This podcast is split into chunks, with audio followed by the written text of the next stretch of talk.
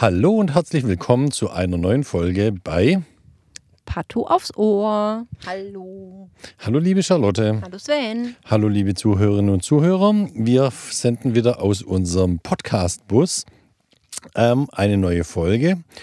Und zwar, Charlotte, sollen wir gleich einsteigen, was wir heute haben. Heute haben wir was wirklich zum Schluss wild klingt vom Namen her, kommt aber gar nicht so selten vor. Ja, nee, aber noch nicht verraten. Nein. Bis zum Schluss halten wir den Spannungsbogen, Genau. würde ich mal sagen. Wir haben hier Material aus äh, der HNO-Klinik bekommen. Und zwar von einem Mann, der ist so 80 Jahre alt. Die klinische Diagnose und Fragestellung lautet Verdacht auf ein Basaliom. Ähm, differentialdiagnostisch kommt auch ein Plattenepithelkarzinom für die Kliniker in Frage. Und dann fragen sie nach Dignität, also nach der Würde des Tumors. Eingesandtes Material ist eine PE von der Ohrmuschel links mit Knorpel. Und was haben wir übergesandt bekommen? Makroskopischer Befund ist zwei flache, teils aus Knorpel bestehende Gewebsresektate, die zum Teil hautüberkleidet sind, die Größe 0,4 bzw. 0,7 Zentimeter. So, Charlotte, dann Mikroskopie. Das ist doch immer deine, äh, deine Ja. Gebiet. Ja, ja, ja. Ja, ja, ja. mach, lass mich, mach. lass mich, lass mich. Also, ähm, PE-Ohrmuschel, dass ja jetzt die Makroskopie da nicht so spannend ist, kann man sich vorstellen, haben wir jetzt auch nicht erwartet. Wir gucken jetzt einfach mal, was passiert, wenn wir durchs Mikroskop gucken. Und da wird beschrieben folgendes. Hautexisate mit Überkleidung durch eine regelhaft aufreifende Epidermis mit geringer Hyper- und teils Parakeratose. Die Epidermis zeigt fokal Übergang in eine Ulzeration. Hier verlustige Epidermis und in der Dermis eine basophile Verquellung sowie ektatische Kapillaren und Fibrinabscheidungen.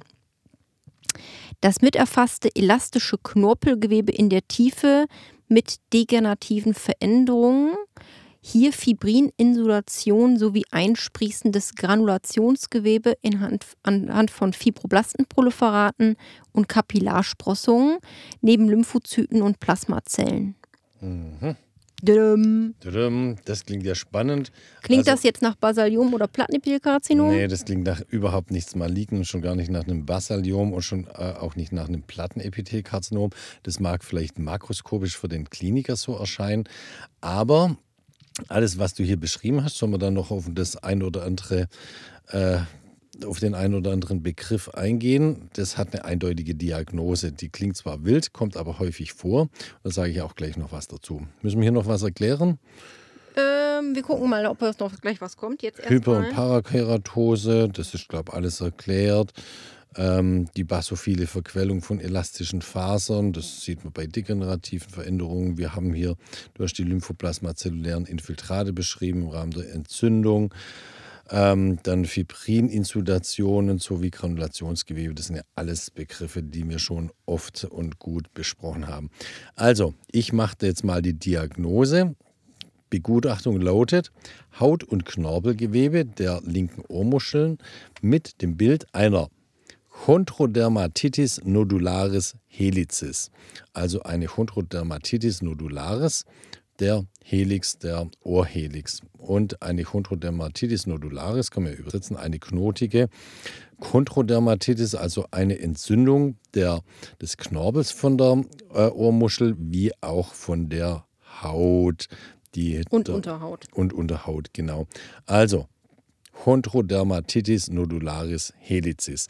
Das ist gar nicht so selten die Diagnose, kommt vor überwiegend bei älteren Menschen vor und man weiß nicht so richtig wirklich, woher es kommt. Oft wird äh, aber auch beschrieben, dass hier mal ein Trauma mal vorgelegen Ja, hat. man sagt, wahrscheinlich ist es reaktiv Genau. tatsächlich. Am ehesten Trauma und das kann man sich ja gut vorstellen, dass mal so ein Ohr auch mal gequetscht wird bei dem einen oder anderen, dem man sich irgendwie das Ohr anschlägt. Genau, und tatsächlich ähm, ist das eine schmerzhafte Läsion.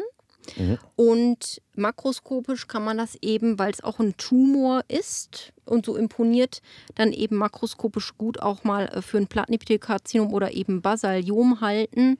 Äh, deshalb auch nodularis, da steckt ja der Knoten drin. Da weiß man auch, das ist wirklich so ein knotiger Tumor.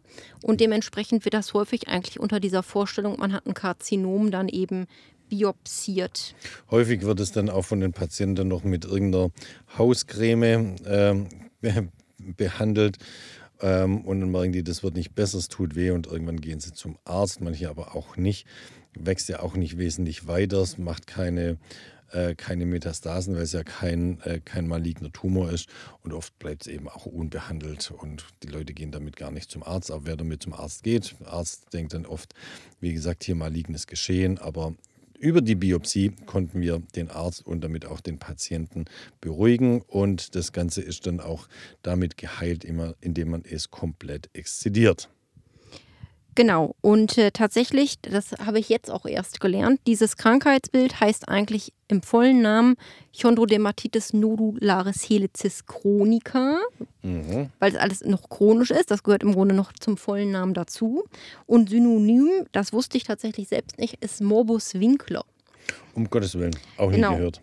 Und ähm, nochmal die Eckpunkte für die Histologie, wenn man die noch mal, wenn man die mal im Lehrbuch nachguckt und wirklich jetzt wie im Bilderbuchfall alles dabei hat, hat man eben ähm, Hyperparakeratose äh, der Epidermis. Hyperparakeratose bedeutet eben, die Epidermis ist verbreitert, deshalb Hyper. Parakeratose bedeutet, man hat keine Ausreifung nach oben, sondern in den oberflächlichsten Zelllagen hat man immer noch Zellkerne. Normalerweise sind ja in den oberflächlichsten Epidermislagen im Grunde auf den Zellen keine Kerne mehr, sondern es sind ja nur noch so kleine Schuppen. Hornschüppchen, die weggehen. Ähm, dann hat man plump verbreiterte Räteleisten dieses Epithels Richtung ähm, Dermis und ähm, typischerweise auch diese zentrale Ulzeration. Von dieser Ulzeration geben eben dann Entzündungszellen in das Unterhautgewebe und bis zum Knorpel runter. Und die machen Das- das, dann kaputt, genau. Genau, das ist Genau, ein- Diese basophile Verquellung des, der, der elastischen Fasern von dem Knorpel. Ja, beziehungsweise das war wahrscheinlich vorher schon durch eine Sonnenschädigung da. Ähm, das Entzündungszellinfiltrat ist im Grunde lymphozytär. Man hat aber auch eine frische Komponente mit Fibrinablagerungen. Häufig dann aber auch, äh, wenn es auch länger besteht, dann eine Fibrose. Ähm, dann häufig, wie gesagt, ektatische Kapillaren und ich habe ja schon gesagt, diese Entzündungszellen und Fibrininsertionen gehen bis zum Knorpel äh, runter und dieser Knorpel zeigt meist in den äußeren Schichten äh, dann eine Nekrose und ist degenerativ verändert. Und das sind so die Kernpunkte. Wie gesagt, nicht super häufig, aber kommt immer wieder mal vor. Und das ist eben so eine Erkrankung, ein typisches Bild und muss man einfach kennen. Und diese Erkrankung gibt es eben nur an der Ohrmuschel und hat man die einmal gesehen, hat man es halt. Und wenn man diese Krankheit nicht kennt, fummelt der Mann darin rum, macht wahrscheinlich nur eine beschreibende Diagnose und weiß gar nicht so genau, was man sagen soll. Das muss man einfach einmal sozusagen auf dem Schirm haben. Ja, genau. Charlotte, ich glaube, der Fall ist ausreichend besprochen. Und ich würde sagen, wir bereiten uns für den nächsten Fall vor. Na gut. In diesem Sinne verabschieden wir uns bei. Pato aufs Ohr Genau, bis zum nächsten Mal. und vielen Dank fürs Zuhören. Ach, eins noch. Wir haben eine neue E-Mail-Adresse. Ähm, und zwar kriegen wir die dann alle gleichzeitig. Die lautet ähm, patopodcasts at gmail.com. Also Anregungen, Wünsche und sonstiges bitte an diese E-Mail schreiben. Tschüss zusammen. Tschüss.